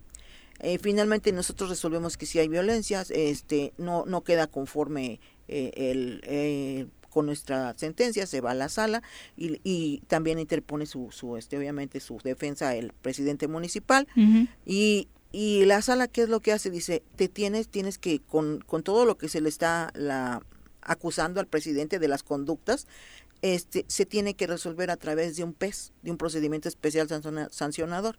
Te estoy hablando de que ya, ya para eso ya lleva meses el procedimiento, meses, de aquí a que aquí, por más que, que nosotros nos hubiéramos, hubiésemos apurado en, en los tiempos. Entonces llega a la sala, lo regresa a, lo regresa al INPEPAC, en el INPEPAC se hace el procedimiento especial sancionador y aproximadamente como 11 meses y ya está bien, eh, eh, ya está el procedimiento especial sancionador, están las audiencias, está, está llevando sus diligencias el INPEPAC y la, y la regidora se, se desiste. Después de, de todo el De todo el proceso, de todo lo que nosotros hicimos, de lo que hizo la sala y, y luego lo que inició el INPEPAC, y se desiste. No sabemos si, mm, bueno, ¿Hubo ahí- algún tipo de presión? puede Ujú. haber, pudo haber un, un Ujú. tipo de presión. Seguramente, ¿no? Bueno, yo O- me resistía un poco a, a entender o no me, no me había inmerso en esta parte de la violencia política contra las mujeres hasta que empiezas a ver eso, o sea que es idéntica, es idéntica a la que vivimos en el hogar, es idéntica a la que vivimos en, vaya, en cualquier espacio o, o tipo o modalidad, pues se recrudece en ese lugar y ellas tampoco en esos lugares identifican la violencia y los partidos políticos a veces tampoco les ayudan, o sea, tienen muchas cosas en contra, ¿no? Entonces quizá Sí. eso pasó en esta persona, la presión, el que ya no te van a dar nada, te van a poner de liosa, o sea, todo lo que están viviendo las mujeres, Sí. Como usted bien lo dice, pues es algo nuevo, pero creo que también muy importante el que una mujer esté frente a esta institución, pues también van dando mensajes, Y ¿no? también qué tan acompañada va. ¿no? Porque qué tan acompañada va, porque también cuando las mujeres, independientemente de en qué espacio estemos sufriendo la violencia, la realidad es que cuando estamos, eh, cuando decidimos poner una denuncia, cuando decidimos iniciar un juicio, cuando decidimos hacer visible lo que nos está pasando y estamos solas y no tenemos una contención emocional, no tenemos una red que nos arrope y que nos acompañe, lo más probable es que las otras fuerzas de intimidación, de amenaza, de poder van a hacer que desistamos de seguir con esos procedimientos. Y lo que se alcanza a ver de lejos es como, hay tanto que hicimos para que terminaras perdonándolo, y es como, ajá, pero No tal vez no hicimos detrás. suficiente, tal vez no hicimos suficiente. Y, y hay eh, instituciones como las que usted res- representa en donde dices, bueno, nosotros hacemos la parte judicial, pero ¿qué se hace con otras o la, la otra parte, ¿no? Sí. Que, que, por ejemplo, ahorita, ahorita lo regreso y hay observatorios de, de violencia política o, o de participación política, no sé cómo se llaman. Ah, está el Instituto de la Mujer donde se están generando, se están tratando de impulsar este Sí. tipo de, de- de acompañamientos, pero no son suficientes o no están en todo, en, en, en, en este mismo andar que están las mujeres que ya están haciendo denuncias. Sí, sí, yo por eso decía que, que el marco legal se tiene que modificar. Por ejemplo, podríamos, este, se podría establecer, tendría que estudiarse, ¿no? Evidentemente, porque siempre hay dos, hay, hay dos partes, hay, hay dos, hay dos partes de la historia también. Entonces, de, o de los casos de, violen, de violencia que, que se viven, ¿no? Eh, tendríamos que ver si por ejemplo en la ley se establece que se que no que no se no se puede no se pueda desistir que, que una vez que se presente la, eh, un caso de violencia política Ya no hay vuelta ya, atrás. ya no hay vuelta atrás que se siga el procedimiento que la persona no se pueda desistir por o ejemplo. medidas precautorias, O el- ¿no? o- O, términos más, más términos pequeños. más pequeños más que se puedan y que se puedan establecer medidas precautorias efectivas y de manera inmediata por ejemplo. Eh, eh, si ustedes recuerdan participamos el Tribunal Electoral junto con el a, a propuesta del Instituto de la Mujer y de, y de varias instituciones, partidos políticos, diputados en, en ese tiempo de la 54 legislatura, pues participamos en hacer una reforma y pedimos precisamente eh, y planteamos más bien, planteamos que se establecieran las reglas más claras y más precisas y además más este dili- diligente, pues que sea No, y si rápido. les van a dar más chamba, Sí. también lo decían, bueno, pues Sí. que les den dinero. Mayor ¿no? presupuesto, O sea, mayor presupuesto, porque bueno, ahora también tienen que cuidar eso, pero tampoco los dotan de personal que pueda ayudar en esto, que específicamente se dedique a esta parte Sí. y que además pues sea conocedor o conocedora de esta parte, pues de todas las leyes que tienen ahora que, Sí. que ser. Entonces también pues con que se mochen, ¿no? Sí, Y, y, por ejemplo, magistrada, yo tengo en mi cabeza ahorita de un, un caso del presidente municipal de Ocuituco, en donde ya no le permitieron volver a ser candidato, perdió la candidatura por ejercer violencia política. Es este. Digo, perdón, de Tetela. Tetela. De Tetela. Ujú. ¿Qué pasa con esta mujer que inició ese proceso en un, en un municipio que es tan pequeño, en donde este hombre sigue teniendo poder? Y no lo digo porque ustedes tengan que hacerlo, pero es como un poco... a- El eh, seguimiento, ¿no? El seguimiento, ¿qué, qué podría estar viviendo esta eh, compañera que era o es regidora aún cuando le quita la posibilidad a, este personaje violento de volver a, a ser candidato y tal vez a pudiera, pudiera haber ganado una presidencia municipal? Ese rencor, ese odio, esa frustración que le genera a esta persona haber perdido la candidatura, estoy segura que se está pudiendo convertir en un, en un espacio de violencia permanente, latente hacia la persona que inició este procedimiento. Pero justamente las sentencias, en el, en el caso de ustedes, pues terminan en ahí en la sentencia, quién da seguimiento al cumplimiento y además quién da seguimiento a los procesos que tiene que vivir esta mujer posterior a eso. Porque después, en el caso, por ejemplo, de las mujeres que viven violencia de pareja, después de la denuncia o después de la sentencia terminan muertas. ¿no? Sí. ¿Qué puede pasar con una mujer en- que vive violencia política? ¿no? Bueno, mira, eh, es un tema este, preocupante. Precisamente hoy la sala regional, tres juicios que ha interpuesto este esta persona, la síndica, la síndica, porque en Tetela hubo dos casos, la regidora y la, regidora y la síndica. Em, la regidora es por un tema de que pues no se le pagó por por también eh, es que todo se deriva también La hay que verlo en, política, hay que verlo en un contexto Redunda en ya, violencia a este, política. Te-. Tetela del volcán, en de Tetela del volcán se desagregó, se, se Hueyapan. Entonces la regidora que a la que se le hizo violencia le- empezó el ahora sí que empezó el problema porque a ella le disminuyen el sueldo porque le dicen es que tú eres de Hueyapan.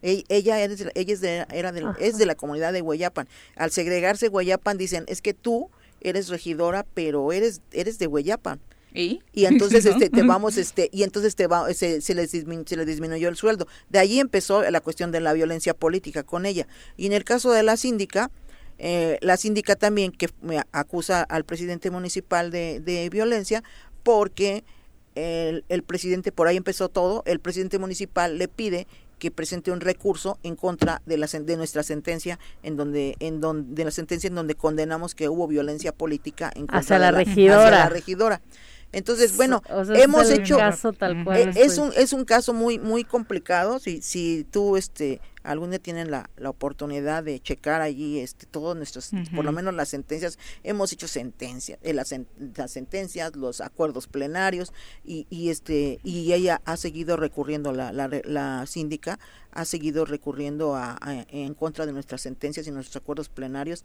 a la sala regional. Hoy estamos pendientes de que se va a resolver un juicio de también del presidente municipal de Tetela y, y este y dos y dos este dos recursos que presentó en contra de nuestros acuerdos plenarios eh, la, la síndica. Eh, es algo es algo muy complicado pues nosotros tenemos ya declaramos que hubo violencia política estamos dando seguimiento para que el presidente municipal cumpla los términos en, en lo que le sentenciamos. Por ejemplo eh, él eh, está obligado a presentar tanto él como su su tesorero y su secretario está obligado a presentar informes mensuales al, al este para para estar demostrando con hechos que le está pagando, que, que, que se le está convocando a sesiones, etcétera. Entonces nosotros estamos vigilantes de eso. Hasta que no se cumpla la sentencia, eh, pues tendremos que seguir y seguir con nuestros acuerdos plenarios para obligar al presidente a que cumpla.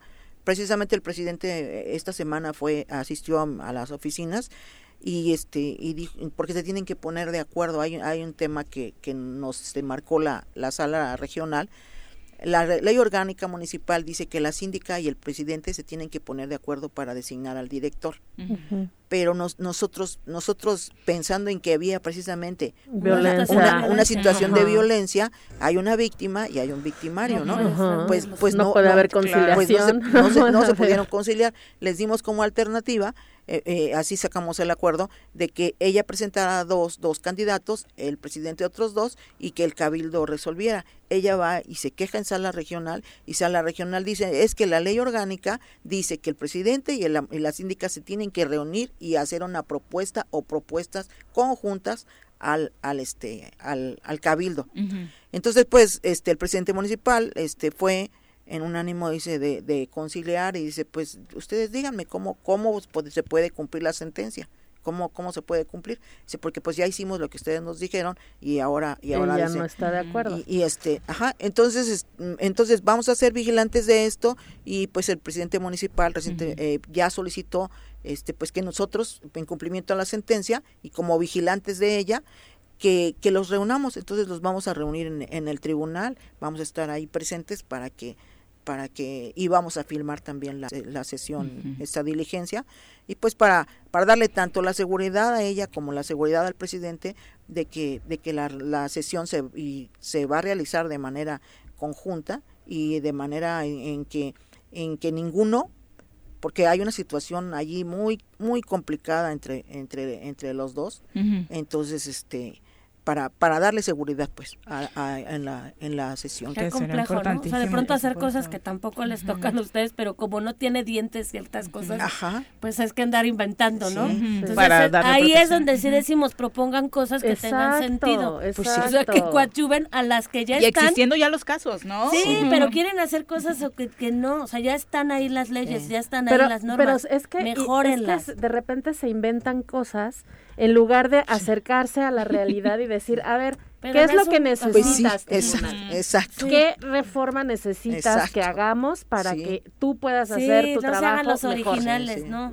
O sea, busquen mejor a quienes Y- y están Hay, en el... curi- curiosamente, ahora que tocamos este punto, hay un acercamiento, ha, existido en estos Con- meses con- con, lo- el legislativo con el legislativo sí para de- hablar de estos Lleva, temas. llevamos este a- ahorita en pues ya tomaron posesión apenas en septiembre este tienen muchos asuntos que les dejó la anterior legislatura y pues han estado y, y ahora que se está discutiendo lo del presupuesto hemos tenido varias reuniones con con algunos diputados y pues nosotros esperamos ya ya nos reunimos con el presidente de la comisión de hacienda y, y, pues esperamos que ellos nos inviten o, o, este solicitar voy a solicitar pues que nos que nos que nos manden llamar para poder comparecer y explicar el tema de nuestro presupuesto precisamente. Eh, Y a manera de conclusión, hemos hablado de lo externo, pero en lo interno se ha trabajado en la autoridad electoral de manera fuerte para que las decisiones sí se tomen con perspectiva de género. ¿Cómo vamos en ese no tema? desde luego desde luego estamos obligados y, y nosotros este estamos aplicando la perspectiva de género eh, hay algunos casos, mm, tenemos parámetros que tenemos que cumplir y no podemos decir que cualquiera que invoque que le están haciendo violencia, violencia de género, eh, eh, este, se, Realmente se- es. realmente es. Entonces realizamos todas las diligencias eh, pertinentes y vemos y verificamos que se cumplan exactamente los, los parámetros que nos fijó ya la sala superior para que pueda eh, dictam- decretarse decretarse no, estamos en el Congreso, para, que pudiera para que se pueda resolver eh, eh, que hay violencia política de género. Y pues realmente son pocos casos porque como tú decías este no no para que una mujer llegue y acuse a acuse presente su denuncia o presente su su JDC esperando este diciendo me están haciendo violencia política es Ay, hay que Es súper presión, complicado. presión con los partidos, ¿no? Sí. Ahí está el 3%, no se hagan. Tienen que destinarlo a capacitación para hombres y mujeres de sus partidos políticos, precisamente para evitar, o sea, para prevenir la violencia política y para que las mujeres que están siendo víctimas ubiquen perfectamente qué es lo que está ocurriendo. Porque también hay casos, perdón, donde he visto cosas que yo digo, eso sí, no es violencia. O sea, Y ya, por ya está- resolver ya está- eso- ya está decirte un insulto, eh, sí que no está bien los insultos, pero hay insultos que no son cuestión de violencia. No, política. una crítica a tu trabajo. Entonces, por resolver esas cuestiones, se descuidan situaciones de vida en donde sí las mujeres están padeciendo. Entonces, pues ahí Sí. los partidos políticos también tienen que prevenir, Sí. ejerciendo ese 3%, pues capacitando a, a las personas que, que Pues, están dentro del a- partido. además, hay, hay un estudio, un estudio nacional, me parece que lo hizo mm, em, en sala superior. en, en sala superior hay un estudio, una, una, una investigadora. Creo que me parece que Flavia Freidenberg, me Ajá, parece que es el estudio. Y dice que los mayores violentadores y la mayor violencia política la ejercen los partidos políticos. Pues ahí la, la, ahí la militante, Creo que la, la se llama dirigente. cuando hacer política te cuesta la vida. Exacto. eso se llama el Así es, este, eh, ¿por qué? Porque pues adentro de los partidos políticos, a su interior, pues la militante o la, la dirigente que tiene algún cargo, pues tiene que, que sujetarse a lo que digan sus, sus, este, sus dirigentes en, en Y en muchos casos en- machines. sí, no, la mayoría, Sí, ¿no? claro. Sí, sí. Entonces, Sí, por eso en esta temporada la verdad es que particularmente en 2021 algo positivo que tenemos en Morelos es que las autoridades electorales están representadas por mujeres que además de ser mujeres tienen una perspectiva de género importante. Hablamos desde tu caso, magistrada, como el caso del INPEPAC, como la representación del INE Morelos, donde eh, Mireya, Liliana, pues también tienen Sí. este trabajo importante en materia de, de pers- perspectiva de género, ¿no? Así es, Ujú. así es. Y, y, eh, y- y, este nosotros en el tribunal, por ejemplo, ahorita somos un tribunal integrado por tres mujeres. Este, Y eso la, la, sí, porque está la magistrada Echel Mendoza y, y está la, la que era secretaria general, ahora Ujú. ocupa el lugar del magistrado Puig, Ujú. que, es, que está en proceso de Elección. participando, Sí, claro. participando en proceso de, de ratificación. Esperamos que la próxima semana ya tengamos Eso al magistrado o magistrada. Muchas Entonces, gracias por acompañarnos y ojalá se repita tu visita a cabina más seguido. Con, con- con mucho gusto yo, yo este, vengo y este muy contenta eh, de estar con ustedes, Nayeli. Much- mucho gusto. No de la reconocía. De volver, de volver a vernos, ¿no? Nos vamos a una pausa, regresamos con más. 8 con 52 de la mañana, gracias por continuar con nosotros. Eh, vamos ahora a retomar, por fin nos aceptó la invitación nuestra querida colaboradora de este programa, Leti Gutiérrez, para hablar de recomendaciones literarias para peques. Mi querida Leti, qué gusto tenerte en cabina, qué bueno que aceptaste la invitación. Ay, hola, buenos días. Saben que para mí es un honor siempre venir y más este día que veo mujeres empoderadas que admiro Ay, y con las que he trabajado y pues hoy venimos con una recomendación literaria bien padre. ¿Por qué? Muy bien chida. Bien chida. La verdad es que sí, a mí me encanta y lo, lo sabe. Es como una guía para mí, es como un manual. Se llama Amiga, date cuenta de Plaqueta y Andonela y de verdad es una guía para la vida. Creo que si queremos saber nuestros derechos, empoderarnos, tener conocimiento, memoria y generar una historia, tenemos que conocernos primero a nosotras mismas, ¿no? Entonces, esta guía te habla de todos los temas que tienen que conocer las niñas, no solamente creo que las niñas, también los niños, los jóvenes, adolescentes, pero también papá y mamá. Entonces, Pero es como más para niñas. Obvio Sí, es para niñas porque todo va enfocado al cuerpo de las niñas en Niñas temas de sexo, niñas y adolescentes, sexo, sexualidad, los derechos, lo que es el feminismo, lo que es el activismo, lo que es una buena relación, lo que es la no violencia, lo que es no es no, lo que es este el feminicidio, ¿no? Entonces, habla de todos estos temas que hoy en día son fundamentales para, para podernos empoderar un poco más y tener conocimiento y poder, como bien dice Xlola hace ratito, estaba oyendo, que decía en la escuela de liderazgo que tiene, cómo las niños hoy opinan, está increíble. Ayer tuve la oportunidad de estar con ella y de verdad escucharlas, su opinión, su pensar, detonaron ayer preguntas, pero al final no solo se quedaron así, sino levantaban la mano y decían, no, yo quiero decir un comentario final sobre este tema que es hoy en día no de moda, sino que creo que es algo que debe de ser parte de nuestra cotidianidad, cotidianidad y sobre todo de nuestro conocimiento. ¿Cómo lo logramos? Leyendo, informándonos. No podemos hablar de un tema si no lo conocemos ni opinar. Tenemos que eh, generar una opinión eh, basada en, en, pues en estos libros que nos dan esta información tiene un glosario también donde nos dan eh, las definiciones de palabras como género con las que no estamos como habitualmente relacionadas, ¿no? Lo que es perspectiva, lo que es género, eh, lo que es el activismo, esta eh, definición de feminazis ahí dice, a ver, no, no es así, ¿no? Es feminismo y es una lucha, entonces está muy, muy padre este libro. O sea, te ¿Cómo acerca a los conceptos básicos. ¿no? Claro, es Pero un divertido, inicio. está bien bonito. ¿Cómo cuánto cuesta, Leti?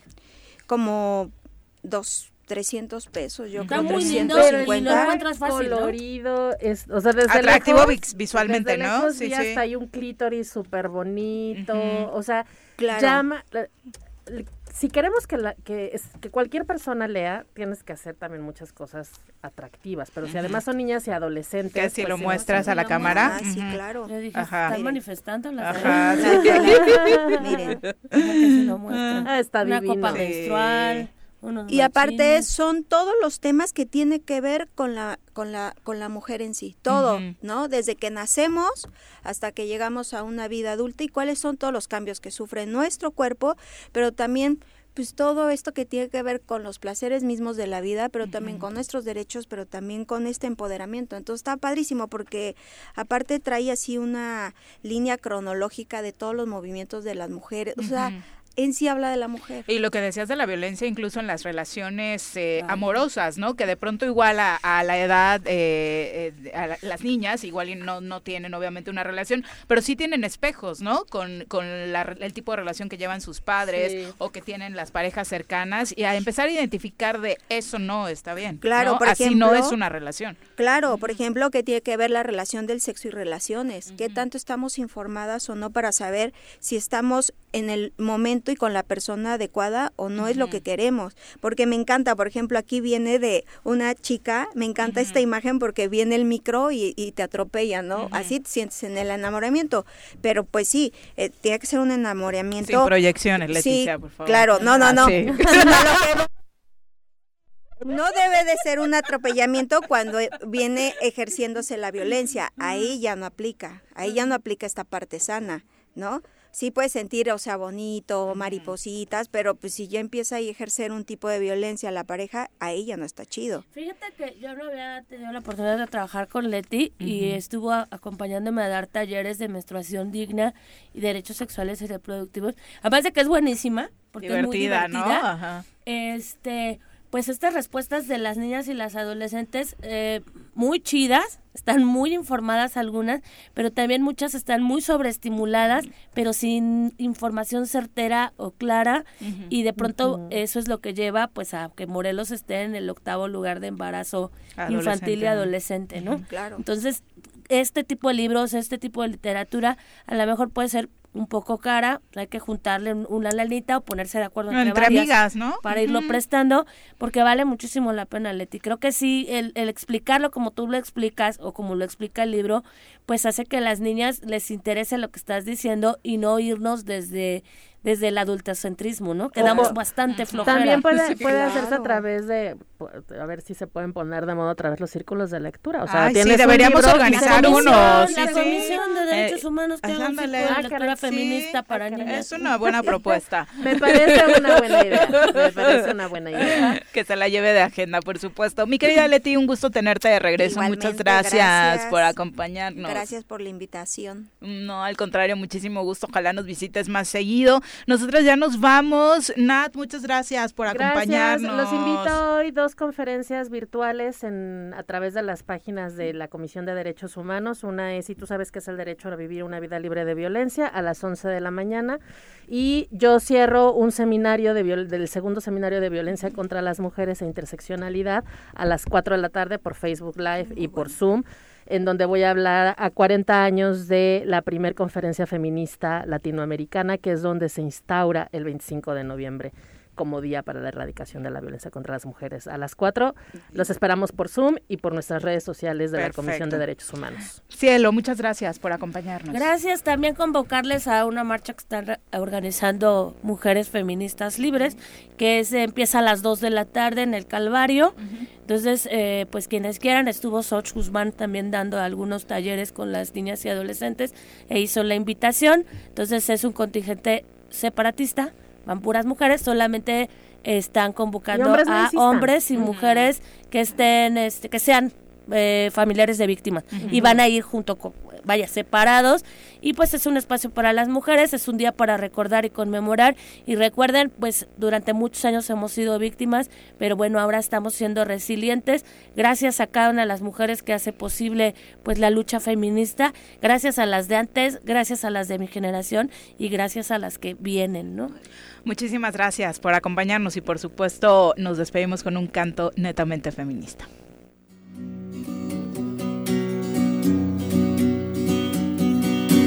Tiemble el Estado, los cielos, las calles, que tiemblen los jueces y los judiciales.